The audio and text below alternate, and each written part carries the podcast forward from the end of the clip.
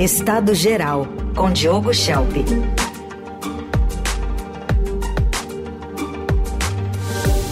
Oi, Diogo, bom dia. Bom dia, Heisen. Bom dia, Carol. Bom dia a todos. Bom dia.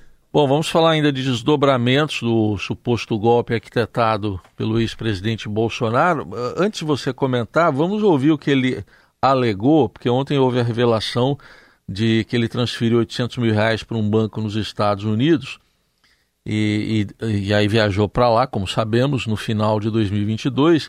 E ontem ele explicou numa postagem que fez isso devido a uma suposta incerteza sobre o cenário econômico no Brasil depois da eleição de 2022. Vamos ouvir a explicação.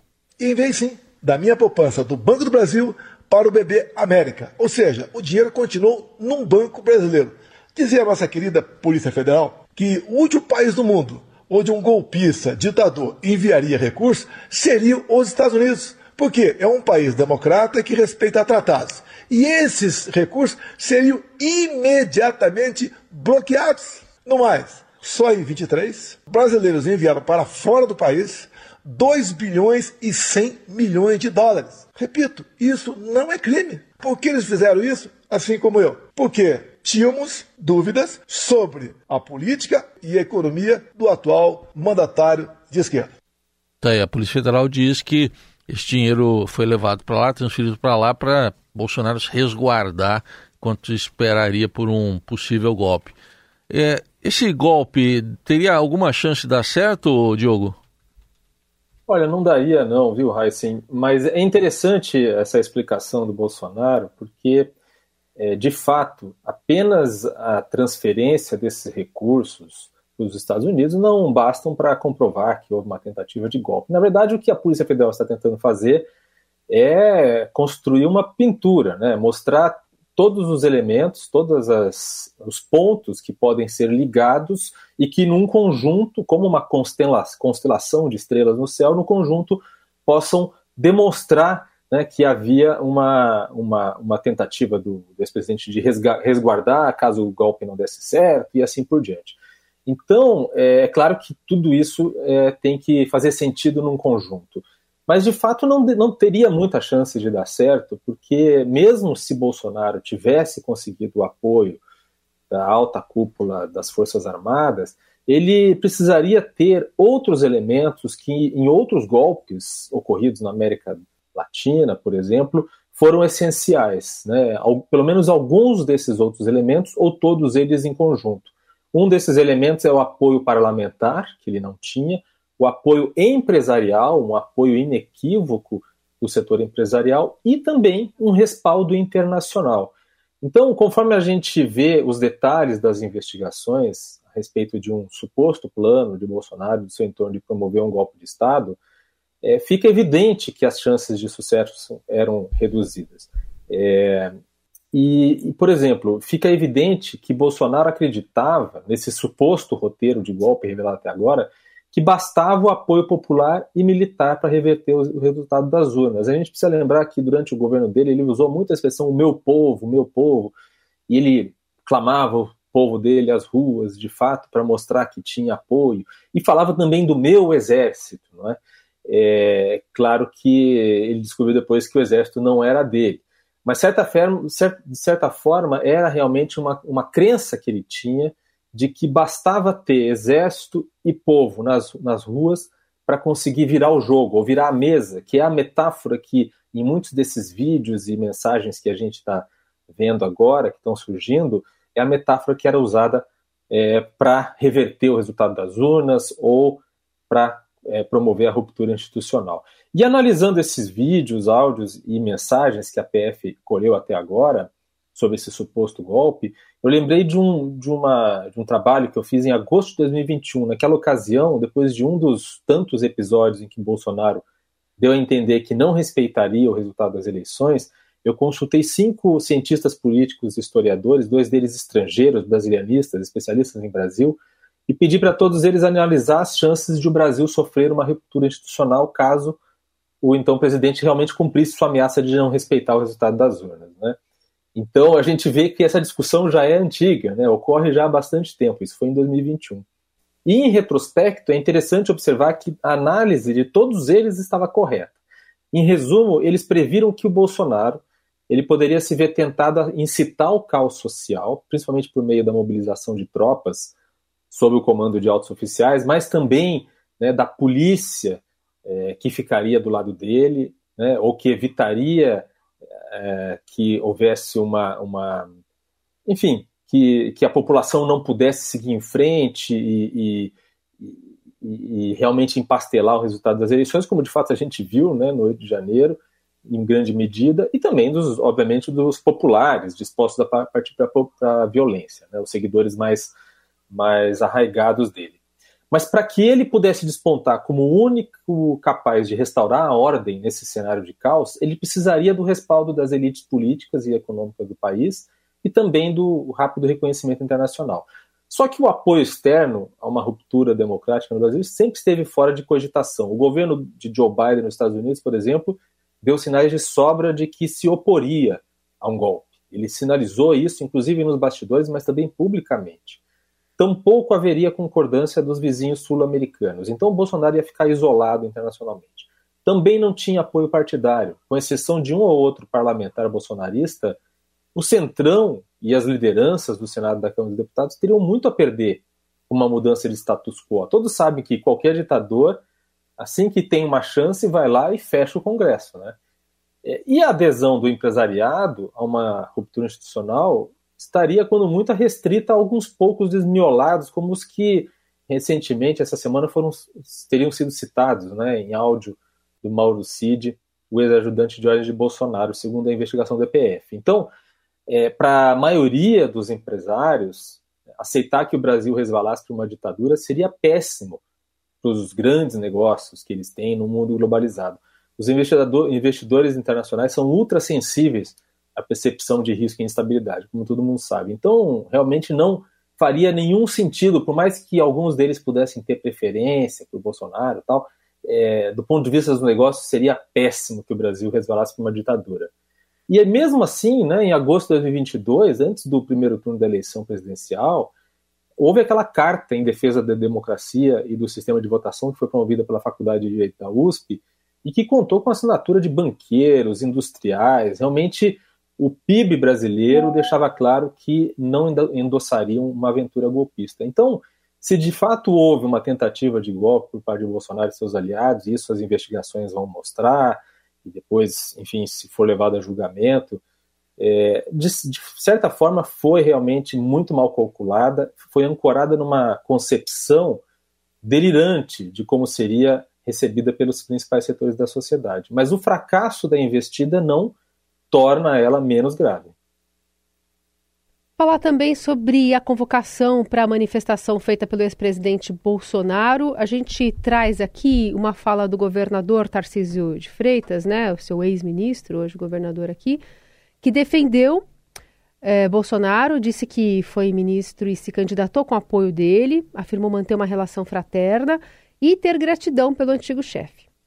Eu tenho uma relação fraterna com o presidente Bolsonaro, sou muito grato a ele e uma coisa que a gente tem que entender é que lealdade e gratidão não vão embora nunca. Então eu vou estar do lado do Bolsonaro, seja em que momento que for, nos momentos bons, nos momentos difíceis. Então dia 25 ele vai contar comigo, vou estar do lado dele, vou dar o meu apoio a ele, né? E acho que tem muita coisa aí para rolar embaixo da ponte sinceramente, e não consigo ver, e essa não é uma opinião minha, tem muitos juristas divididos, nada que traga uma responsabilização para ele, enfim, eu acho que o pessoal está criando muita coisa, com o tempo tudo vai ser esclarecido, confio muito num cara que eu aprendi a admirar, que eu trabalhei junto, que a única coisa que eu vi desse tempo todo que eu trabalhei com ele foi preocupação com as pessoas, mais nada. Ao mesmo tempo, hoje temos a confirmação aqui no Estadão de, nos bastidores, o governador demitindo o major da reserva do Exército, Ângelo Martins de Nicole, alvo de busca e apreensão da PF, suspeito de pertencer ao núcleo de desinformação e ataques ao sistema eleitoral. Então, é muito do que acontece em frente às câmeras e por trás. E, nesse contexto, eu coloco também aqui uma fala do deputado Guilherme Boulos, né, que está usando ou está tentando também explorar é, os, os, as lacunas que envolvem essa questão de Bolsonaro e seus aliados, a demonstração ou não de proximidade, com o prefeito Ricardo Nunes, né? Já que ele é um nome que está ali atrelado ao Bolsonaro, que pode inclusive indicar o seu vice. Que tipo de teste de lealdade a gente tem ali de aliados à disposição, Shelp? Pois é, olha, na segunda-feira eu, eu falei sobre esse dilema que os políticos de direita enfrentariam diante da investigação né, sobre, sobre esse suposto golpe de Estado que teria sido planejado por Bolsonaro. E Bolsonaro sequestrou a direita, não deixou muito espaço para uma direita responsável, uma direita democrática, e, e, mesmo quem se encontra nesse campo de uma direita democrática e responsável, se quiser ter chances eleitorais, não pode alienar totalmente a direita bolsonarista. E esse dilema é, é justamente como se posicionar em relação às investigações. Né? Ninguém quer estar associado a alguém suspeito de tentativa de golpe, mas também há perdas né, em se distanciar demais de Bolsonaro. E é exatamente isso que a gente está vendo aí é, nas falas, principalmente do Tarcísio de Freitas. Né? O Tarcísio, apadrinhado político de Bolsonaro, ele deixou, é, digamos, o assunto esfriar um pouco ao longo do carnaval é, ele evitou falar sobre essas investigações nos primeiros dias, depois da operação da Polícia Federal, na semana passada, e depois, quando é, já começaram a surgir né, as, as primeiras. É, as primeiras formas de responder a essas investigações, e quando se descobre as fragilidades das investigações e das evidências, as discussões dos juristas e tal, aí ele começa a formar aí uma, uma forma de reagir a isso sem é, se afastar do campo bolsonarista e mostrando para essa ala que ele mantém essa lealdade. Ao mesmo tempo, afastando né, uma das pessoas que está envolvida nessas investigações, que está sendo investigada. É, a convocação do, de Bolsonaro para que seus aliados políticos, entre, entre eles os governadores, prefeitos, parlamentares, para que eles estejam ao seu lado na Avenida Paulista, é um exemplo concreto desse dilema, justamente por isso. Cria uma baita saia justa para aqueles que almejam os votos dos bolsonaristas, mas não querem ser confundidos com antidemocráticos, até porque não se sabe o que vai acontecer nessa manifestação. É? Então, é, o governador Tarcísio de Freitas já, já comprovou, já, já confirmou que vai estar lá do lado de Bolsonaro, e, e, ele não pode se dar o luxo de, se, de alienar esse apoio. Se não comparecesse, ele seria acusado de, de traição, basicamente. Né? É, mas para muitos outros aliados de Bolsonaro ou políticos que de alguma forma almejam capitalizar eleitoralmente em cima desse, desse grupo, é mais complicado. Alguns já enfrentam seus próprios problemas na justiça e podem acabar correndo o risco de se verem associados a um ato público de provocação, justamente à instituição judiciária. Né? Então, esse é o caso do senador Sérgio Moro, que corre o risco de perder o mandato, do governador Cláudio Castro, que é investigado por supostos desvios em contratos públicos no Rio, ou Ibanez Rocha, do Distrito Federal, que já foi afastado do cargo após os atos de 8 de janeiro sob suspeita de omissão e depois retornou. Mas o caso mais difícil mesmo é o do, do prefeito de São Paulo, Ricardo Nunes. Nunes não disse se vai ao ato, convocado o Bolsonaro do ano que vem, e Nunes, mesmo assim, busca o apoio de Bolsonaro para a tentativa de reeleição. Mas isso não quer dizer é, é, que a figura de Bolsonaro deve se sobressair na sua campanha. Né? Porque se de um lado o Bolsonaro atrai eleitores, de outro lado ele afasta. Teve uma pesquisa no ano passado que mostrou que mais de 60% dos eleitores paulistanos não votariam em alguém indicado por Bolsonaro. Mas então por que Nunes quer Bolsonaro ao seu lado na campanha? Simplesmente porque Bolsonaro ele não quer que Bolsonaro apoie outro candidato de direita, como o deputado Ricardo Salles, e acabe dividindo o voto anti-Boulos e anti-PT já no primeiro turno. Essa é a principal preocupação do Ricardo Nunes. Uhum. E, mas ir ao ato de desagravo de Bolsonaro também é arriscado, porque vai render as fotos que depois vão ser usadas contra ele na campanha. Né? Isso acaba fornecendo munição para a estratégia do Boulos de polarizar a campanha municipal, de fazer da campanha municipal um microcosmo da polarização nacional que a gente vê. Tudo bem. É, o, o, Diogo, e a gente está acompanhando também a viagem do presidente Lula ontem no Egito, hoje na Etiópia. É, queria uma análise sua do que ele falou nos seus discursos no Egito. Ele falou um, um, um deles diante do presidente egípcio, né, o Al-Sisi, e outro na Liga Árabe, basicamente dizendo que o Hamas cometeu um ato terrorista, mas também diz que Israel atacar mulheres e crianças era covardia, afirmou até que Israel teria primazia de não cumprir determinações da ONU. Enfim, como é que você vê o tom dos discursos de Lula no Egito? Assim, Lula fez um discurso mais ponderado sobre a situação em Gaza dessa vez do que em outros que ele tem feito. Né? E certamente isso se deve ao fato de que ele evitou falar de improviso, a não ser nesse trecho que você citou, né, na maior parte do tempo ele se ateve ao discurso lido, ao discurso que tinha sido escrito e obviamente passou pela chancelaria, pelo Itamaraty. Então ele não usou palavras carregadas como genocídio para falar dos abusos cometidos pelas forças israelenses na faixa de Gaza, que são muitos, é? e tratou de lembrar que ele próprio condenou de forma veemente o ataque terrorista do Hamas ao, a Israel. Né? Aquele ataque que deu início a tudo, inclusive ao sofrimento do povo palestino de Gaza nessa guerra. E ele manifestou corretamente uma preocupação com a, a possibilidade de que Israel faça uma incursão por terra no sul da, da faixa de Gaza, e principalmente em Rafah, para combater o que sobrou, digamos assim, das lideranças e dos combatentes de Hamas. Sendo que Israel havia né, determinado que a população da faixa de Gaza saísse do norte em direção ao sul, se deslocasse, fugisse, para que eles pudessem fazer suas operações no norte. E quem não saísse acabaria, estaria no caminho, enfim, seria considerado alvo legítimo.